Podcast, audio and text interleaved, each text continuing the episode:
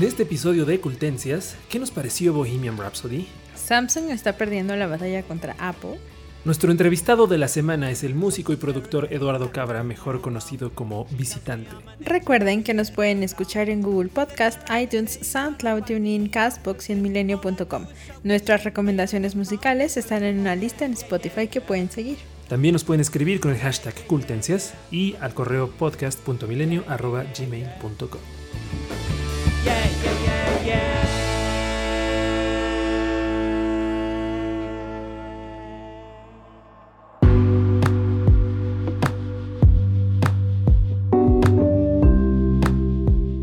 Antes de seguir con este capítulo, quiero aclarar que no nos estamos convirtiendo en un podcast de cine, pero da la casualidad que últimamente hemos estado interesados en esos temas. Sí, ¿no? Nuestro, nuestro objetivo nunca ha sido ese. Solamente somos un podcast cool, ¿no? Sí, y lo cool incluye a esta película de la que vamos a platicar ahora. Así es, la semana pasada se estrenó por fin Bohemian Rhapsody esta película que habla o retrata un poco de pues la banda leyenda Queen y su vocalista Freddie Mercury. Sobre todo de su vocalista, ¿no? Es como bueno, no sé. Es que sí tiene varios momentos. Se supone que está centrada en él. Yo tengo sentimientos encontrados, la verdad. No soy fan de Queen, me gusta, pero no soy así fan acérrima de Queen. Em, pero de todos modos, me emocionaba mucho ver esta película desde que se anunció el, año pasado. Fue como, o sea, en primera me llamó mucho la atención que eligieran a Rami Malek como el que encarnaría a Freddie Mercury y no a Sasha Baron Cohen, que ya estaba Fue muy criticada esa decisión, Ya estaba súper cantada esa decisión, según yo. Pero. Pero Rami Malek es increíble en ese papel. Sí, sí, o sea, no lo niego. Además, yo amo a Rami Malek. Entonces, fue como, oh Dios, va a ser la película de Queen y va a estar Rami Malek. O sea, amabas a Rami Malek antes de que sí, fuera Sí, lo conocí. A él lo conocí en Mr. Robot. Ah. No, estoy segura que lo conocí antes de Mr. Robot. Porque Mr. Robot, la que la quiero ver, no la he visto, por, por él también. No sé. Tienes un amor de antaño por Rami Malek. Sí, sí. A mí me sorprendió más que Rami Malek la elección de Brian Singer como director. Como director, ¿verdad? Porque después de dirigir Superman regresa, las últimas películas de X-Men, o sea, como tenía un perfil ya muy dirigido hacia, allá, hacia los superhéroes, lo cual hacía bastante bien. Y de pronto, Queen, Bohemian Rhapsody, una biopic de músicos. Y además de, esa banda en particular que tiene muchísimos seguidores. Te voy a decir por qué tengo como sentimientos encontrados. Siento que la película eh, no es de uno ni de otro y trata de ser condescendiente con los dos.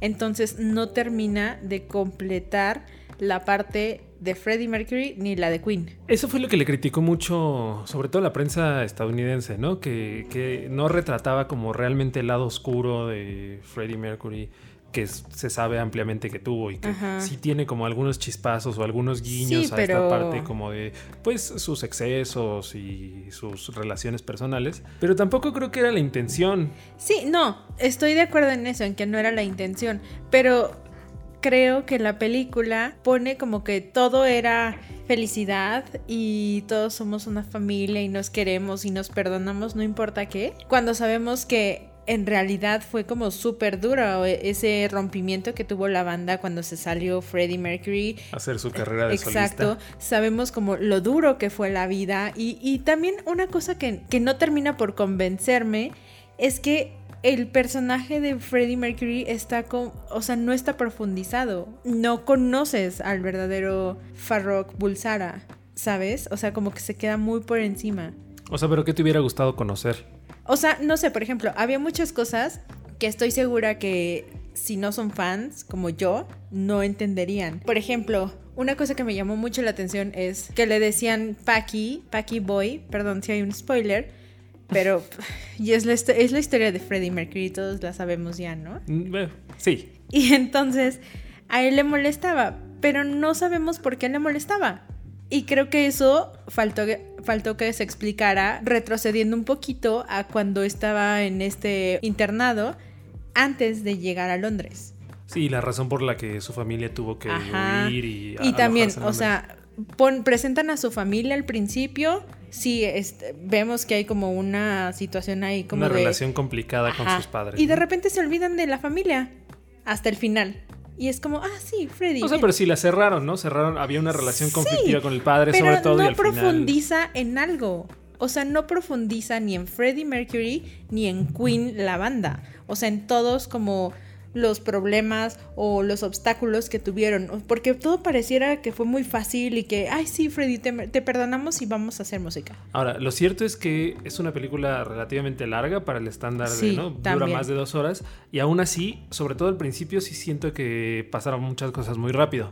¿no? De pronto saltábamos años muy pronto, pero lo sentí como esta forma de contarte solo algunos chispazos para que el clímax realmente fuera. A mí lo que me encantó fue los momentos creativos de la banda, o sea, cuando te enseñaban cómo se ponían a grabar y, cuando te enseñan cómo hicieron Bohemian Rhapsody, la canción. Sí, yo también creo que le faltó profundizar en esa parte. ¿En serio? Porque no sabemos el trasfondo de, o sea, no sabemos las historias de esas canciones, vemos cómo las crean, pero no me queda claro, por ejemplo, cuando de repente está Freddie Mercury así en el campo, ve al horizonte y ya, de la nada está componiendo una canción. La de Love of My Life. Ajá, y es como... No, pero sí, porque es porque extraña a su esposa. Yo siento que sí faltó como profundizar en eso, en la creación de las canciones.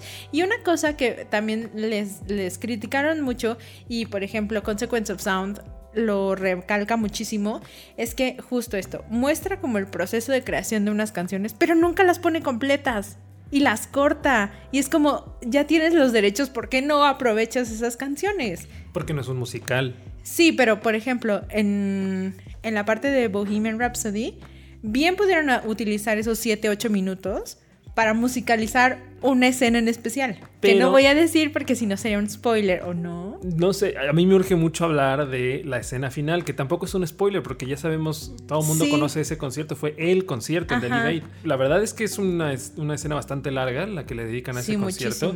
Es básicamente estar en un concierto y yo creo que esa es una cosa para fans. Es, es que sí, lo que tú decías creo que es muy cierto. La película está hecha para fans porque es, como te digo, es muy condescendiente con ambas partes. O sea, como que les cumple ambos, pero así como muy por encimita, ¿no? Es como, ay, sí, toqué esto y está bien, pero no profundicemos y también tampoco aquí. Pues a mí la verdad sí me emocionó bastante, sí me hizo llorar, sobre todo en una parte en específico que me pareció bastante imponente en este concierto, después de la ruptura y la reconciliación, etcétera. Ahora, hay otra cosa, no es 100% certera en algunas cosas, es decir, se toma ciertas licencias para dar coherencia a esa historia. Porque, por ejemplo, cuando estaba, cuando, cuando dieron este concierto benéfico, donde también estuvieron David Bowie y Elton John y todas las grandes figuras, y Queen tenía que estar ahí, él todavía no sabía que estaba infectado de SIDA, ¿no? Ese tipo de ah. cosas movieron un poco los tiempos, por ejemplo, cómo se conocen ellos, tampoco es 100% fiel o una reproducción de la realidad, porque eh, en la película muestran que se conocen después de una tocada y él los va a buscar, y en realidad se conocieron de otra manera, Freddie Mercury estaba tocando, cantando con otras bandas, mm. eh, y no es que la noche en la que se, se les fue el solista, llegó Freddie Mercury. Eso es muy cinematográfico, pero es decir, esas licencias a mí no me molestan porque le dan cierto drama a la historia. Claro. Y sabes también otra cosa que me molestó un poquito, pero más al inicio de la película, Rami se veía incómodo con la prótesis de dientes. ¿Crees? Sí, al principio, o, o sea, no sé si entiendo, o bueno, más bien sé que la primera escena que grabaron fue la del concierto en el Wembley Stadium. Pero aún así, en la primera parte de la película se le nota muy incómodo con esa prótesis. No sé, a mí, a mí me transmitió eso, como que estaba incómodo y que no se acostumbraba a, los dientes. Ahí que tenía así como falsos. Pues como de costumbre, no nos terminamos de poner de acuerdo, Mariana y yo. Pero, pero Mariana me confesó que no le desagradó la película. No, no, no, no me desagradó, solo creo que fue para fans y estoy segura que Rami Malek va a estar nominada al Oscar. Sí, seguramente. No sé si se lo lleve porque va a estar compitiendo ahí seguramente con Ryan Gosling. Algún otro candidato. Ryan Gosling y Rami Malek en el mismo lugar. Tu sueño, eh, tu sueño hecho realidad. Mientras vamos a escuchar una recomendación que nos trae Mariana a propósito de esta película. Así es. Escogí una canción de Queen, pero no es una típica canción de Queen, sino que me puse a buscar como qué covers había de Queen. Y encontré uno de una banda que también me gusta y es Killer Queen, que hace Travis, muy a su estilo. Vale, pues vamos a escuchar Killer Queen. She keeps them and shining in a pretty cabinet. Let them eat cake, she said, just like Mary Antoinette. Built in a remedy for Khrushchev and Kennedy. чуть еще не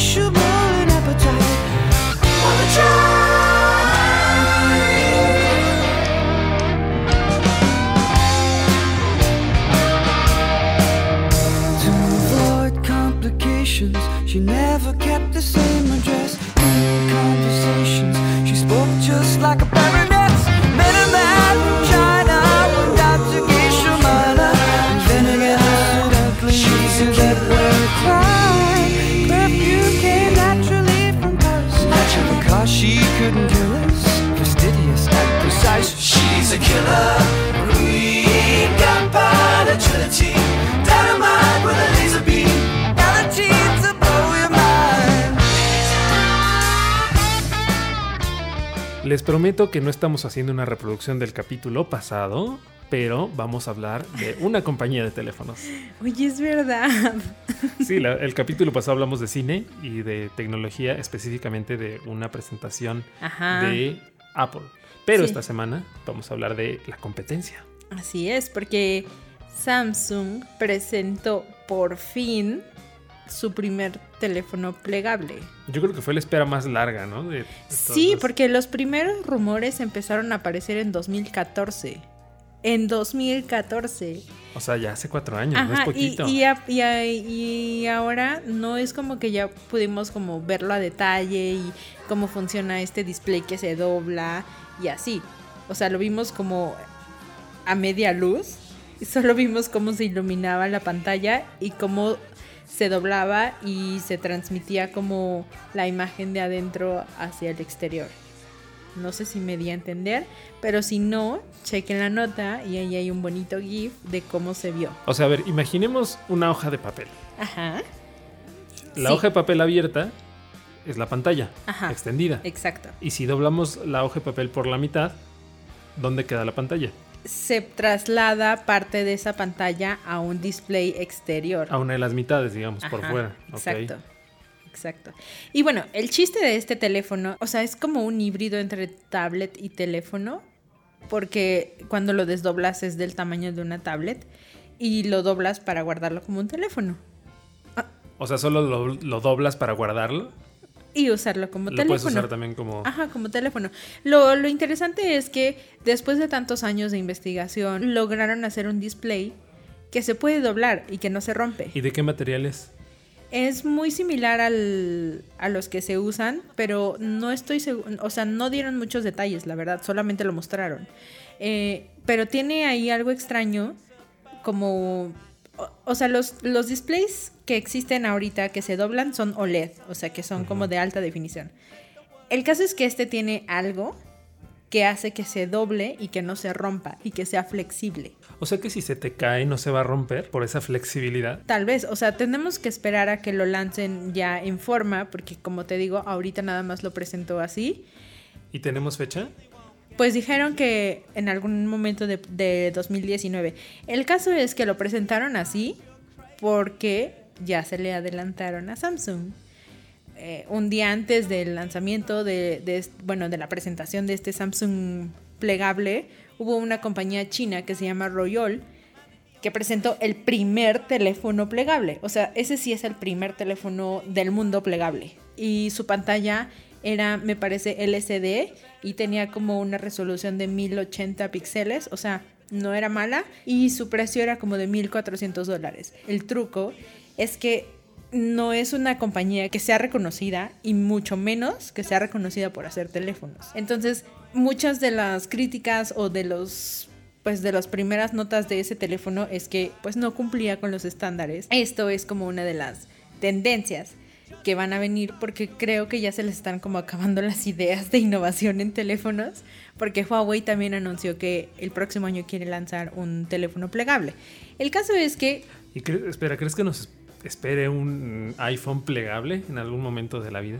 No sé, porque Apple es de los que más se tardan en adaptar las nuevas tendencias, pero cuando lo hacen, o sea, ya lo hacen súper bien. Sí, sí, sí, sí. O sea, mm, por ejemplo, eh, no sé, el iPhone no fue el primero en tener una doble cámara. Le ganó Samsung, ¿no? De hecho. Ajá, creo que sí. Pero aún así, la cámara del iPhone es mejor. ¿No? ¿No estás seguro de eso? No lo sé, no lo sé, ya lo probaremos.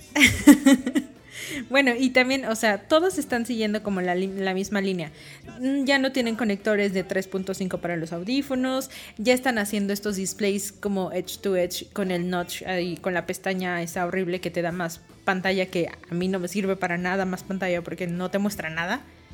O sea, y te corta como los videos y así. Pero todos carga están. Inalámbrica, carga inalámbrica, seguridad biométrica. O sea, ah, todas estas cosas ya son como. Los animojis. Ya no es novedad. Sí, o sea, como que parece como si se pusieran de acuerdo para ver qué van a lanzar al mismo tiempo e ir poco a poco Ajá. Y entonces, o, sea, esa es la idea de Samsung de, de adelantar el vistazo del teléfono plegable. De decir, sí estamos trabajando en innovar, en presentar cosas nuevas y que cambien la forma de interactuar con los celulares, pero todavía no estamos listos. Entonces, habrá que esperar. Pues por lo pronto ya se acabaron las presentaciones tecnológicas, ¿no? Del año. Sí, pues es que básicamente ya estamos entrando a temporada de se podría decir como navideña, en donde ya todos deben elegir como qué celular quieren o qué, dispositivo van a pedirle a Santa y comprarlo ya sea en el Buen Fin o en el Black Friday o en Navidad. compras de última hora de Navidad. Ajá. Pues perfecto, esa fue nuestra mini reseña de lo nuevo de Samsung. y ahora nos vamos a ir a nuestra entrevista de esta semana, que es con una leyenda de la música latina. Sí, pero sabes, creo que no se le reconoce como tal. No, está un poco no es que esté olvidado, pero sí es un poco más discreto, tiene un perfil un poco más bajo. Pero es el productor con más nominaciones y premios a los Latin Grammy en la historia de los Latin en la Grammy. Historia, en la historia, de la historia, sí. Con todos los proyectos que ha hecho. Estamos hablando de Eduardo Cabra, mejor conocido como Visitante, uno de los miembros fundadores de Calle 13. Sí, porque el otro se llama Residente. Con Residente, exactamente. Y él, con los proyectos que ha hecho, con los varios álbumes que ha lanzado con Calle 13 y los discos que le ha producido a gente como eh, Jorge Drexler, como Kevin Johansen, a grupos como Messier Periné, a otros varios artistas que están ahorita triunfando en la escena latinoamericana, ha sido nominado como productor y lo ha ganado varias veces. De hecho, en la edición de este año está nominado como mejor productor por el álbum más reciente de Messier Periné. Así que mm. tiene tres nominaciones y si gana alguna, pues seguirá agrandando su histórico récord. Pero recientemente ha estado trabajando en un proyecto con su colega otro compositor y cantautor llamado Vicente García, que además ganó el Grammy el año pasado como Mejor Artista Nuevo por un disco que produjo Visitante. Visitante le produjo un disco que se llama Alamar a Vicente García y él lo ganó como Mejor Artista Nuevo. Y ahora están trabajando juntos en un proyecto que se llama Trending Tropics. Oye, entonces, a ver, ahorita ya se podría decir que Calle 13 ya está muerto. Porque Residente ya está haciendo sus cosas y Visitante ha hecho sus cosas. Sí, y aparte es, curioso porque se supone que están en una pausa, no están oficialmente separados, ¿no? Ah, Simplemente están dedicándose a proyectos alternos.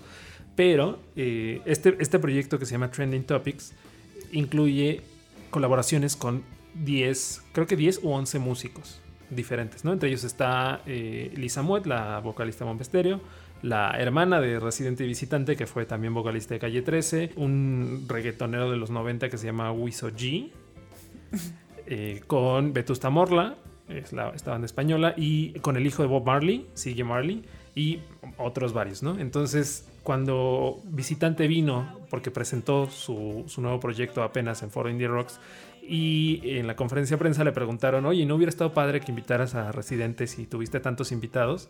Y él dijo, ah, pues sí, no lo pensé. Pero... Ay, sí, no lo pensé. Eso dijo, dijo, pero pues ya hay muchas pruebas de lo que podemos hacer él y yo juntos. Y entonces este periodista le dijo, sí, pero hubiera estado padre, ¿no? Y él, eh, sí, sí, pero pues no lo hice. Y eh, sí, lo noté un poco como renuente. Entonces quizá también querían los dos emprender su, su propio proyecto. Em, pero pues la verdad es que a Residente le está yendo bastante bien con su álbum más reciente. Estuvo de hecho en México con, su gira y llenó el Auditorio en el Nacional. Vive también. Estuvo también en el Vive. Y de hecho fue curioso porque Visitante contó que la primera vez que vinieron como Calle 13 al Vive, así los abuchearon, les aventaron cosas, porque eran catalogados como reggaetón en ese sí, bueno, que en ese entonces hacían reggaetón y ellos mismos lo dicen. Yo nunca pensé que fuera reggaetón. sí, el Atrévete TT era reggaetón. Sí, pero no seguía la base Sí, tenía otras influencias afrocaribeñas, etcétera, pero en esencia era reggaetón. Y para quienes van al Vive Latino, pues sí, sí no es sonaba a reggaetón. No, tenías, sí, no tenías tiempo de ponerte a decir, bueno, es un poco reggaetón, pero tiene. Que bueno, ahora este año, perdón, paréntesis, ahora que se anunció el cartel del Vive Latino, muchos están criticando que sea, que se haya añadido a Intocable en el cartel. Ah, la verdad es que Intocable es mi gusto culposo, entonces a mí no me molesta para nada.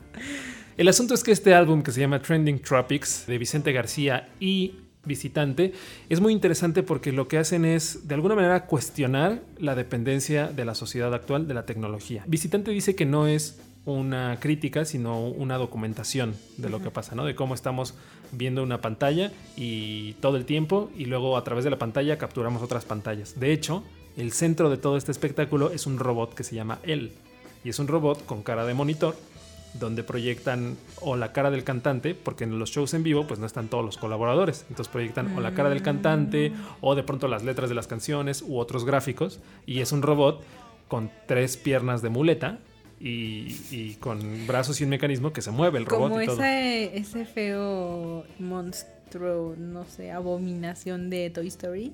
Ándale, que está hecho de pedacería, un poquito así. Se supone que es el cantante central. Entonces la idea es que eh, también, como toda la sociedad es dependiente de la tecnología, los músicos son dependientes del cantante central, que es un robot, que es producto de la tecnología.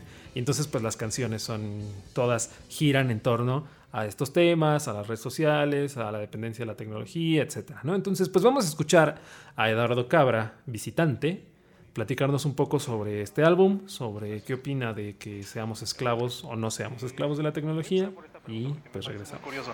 En su disco anterior, en su disco más reciente, Residente canta El futuro es nuestro y ustedes cantan El futuro ya pasó.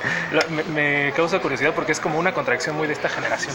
Fíjate, el asunto del futuro ya pasó está, está gracioso porque yo lo pensé hace poco. Este, yo diablo, sí, hay una canción. Me pareció gracioso, pero realmente lo que está tratando de proponer el futuro ya pasó es ver lo pasado o ver el futuro como algo pasado, o sea que estamos viviendo una distorsión que debería de tener otro nombre, o sea que es pasado, presente, futuro y esto que estamos viviendo. Eso es simplemente lo que se estaba tratando de proponer con la idea de el futuro ya pasó, ¿entiendes? Porque es otra manera de, es otro concepto de vida, es otra manera de funcionar, entonces pues, de hecho también yo pienso que el futuro como nosotros los teníamos conceptualizados que como iba a ser, estamos viviendo como una versión de bajo costo, de, bajo presupuesto de lo que iba a ser el futuro. Entonces nosotros pensábamos, lo que nos vendían de lo que iba a ser el futuro iba a ser una cosa brutal, como, ay, va a pasar esto y va a ser lo y al final está pasando esto. ¿No se ha decepcionado entonces? No llega, no llega a decepción.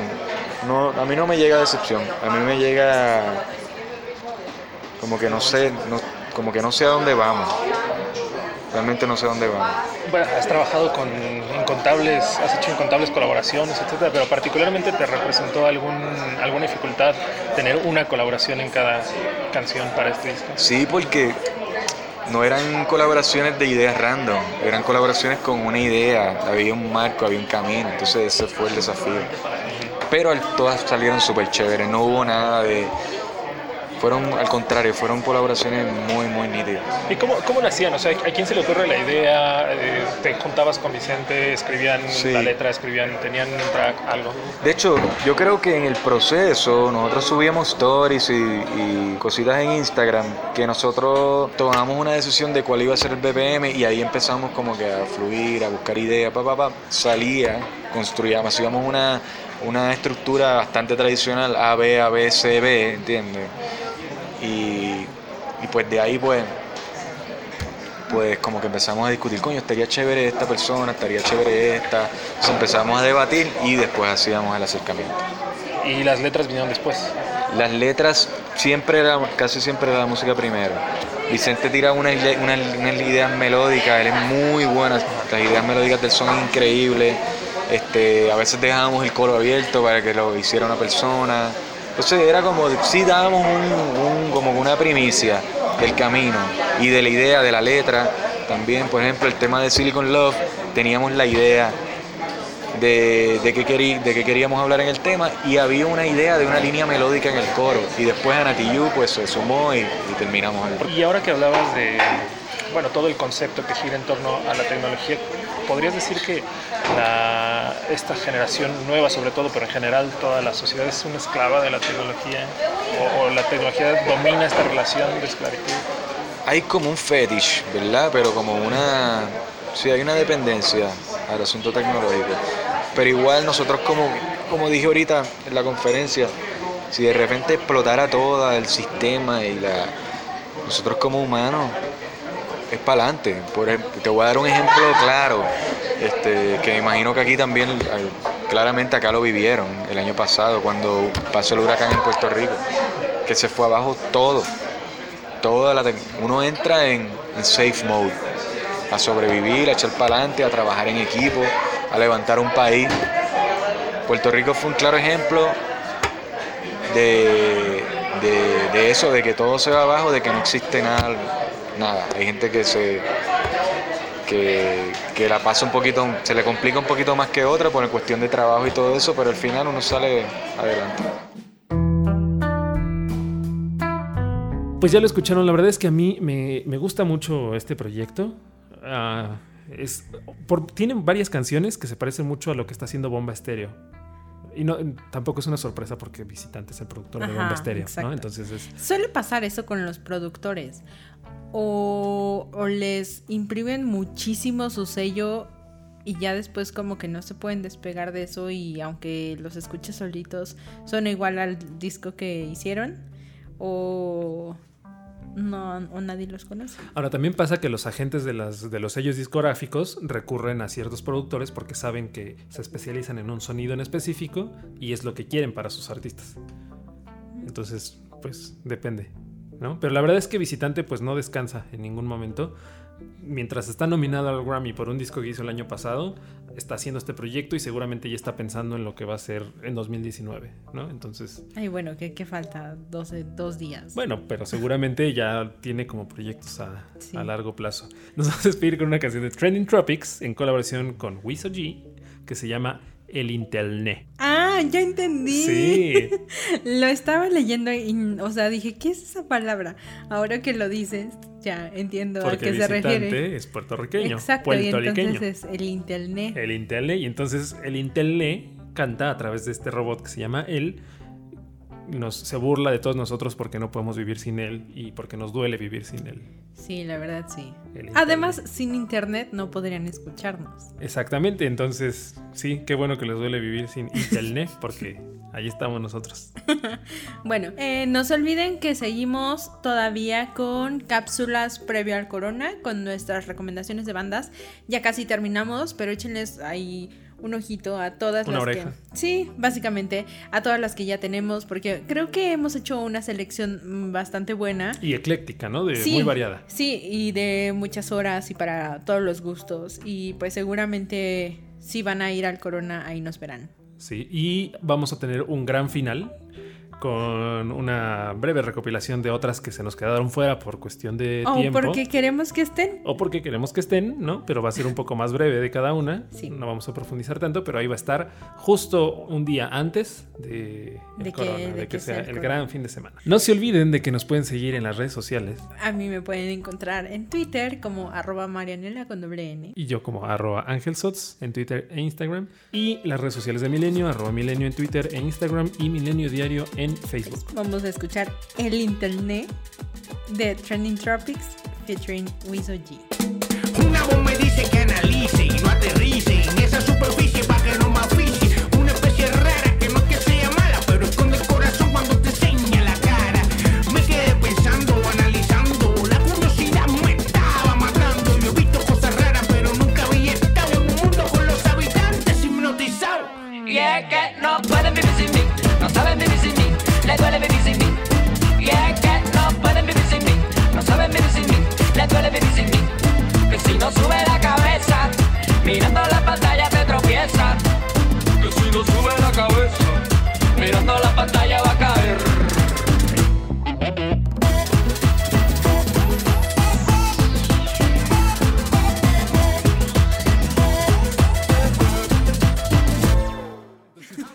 sé, o sea, es lo que estoy solo... es- Elucubrando. sí, e- elucubrando. Eso. De, es que te estoy dando material para bloopers. Bueno, el asunto es que este disco Trending Topics, que es un álbum y un proyecto al mismo Trending tiempo. Tropics, Ángel. Trending Tropics, eso fue lo Dijiste que dije. Trending Así Topics. que no se olviden de que nos pueden seguir en las redes sociales. No se olviden. Pero a propósito de esta entrevista, pues nos vamos a despedir con una canción de Trending Topics. Con, Trending Tropics, Ángel. con- con- no, tienes razón. Nos vamos a despedir con una canción de Trending Tropics.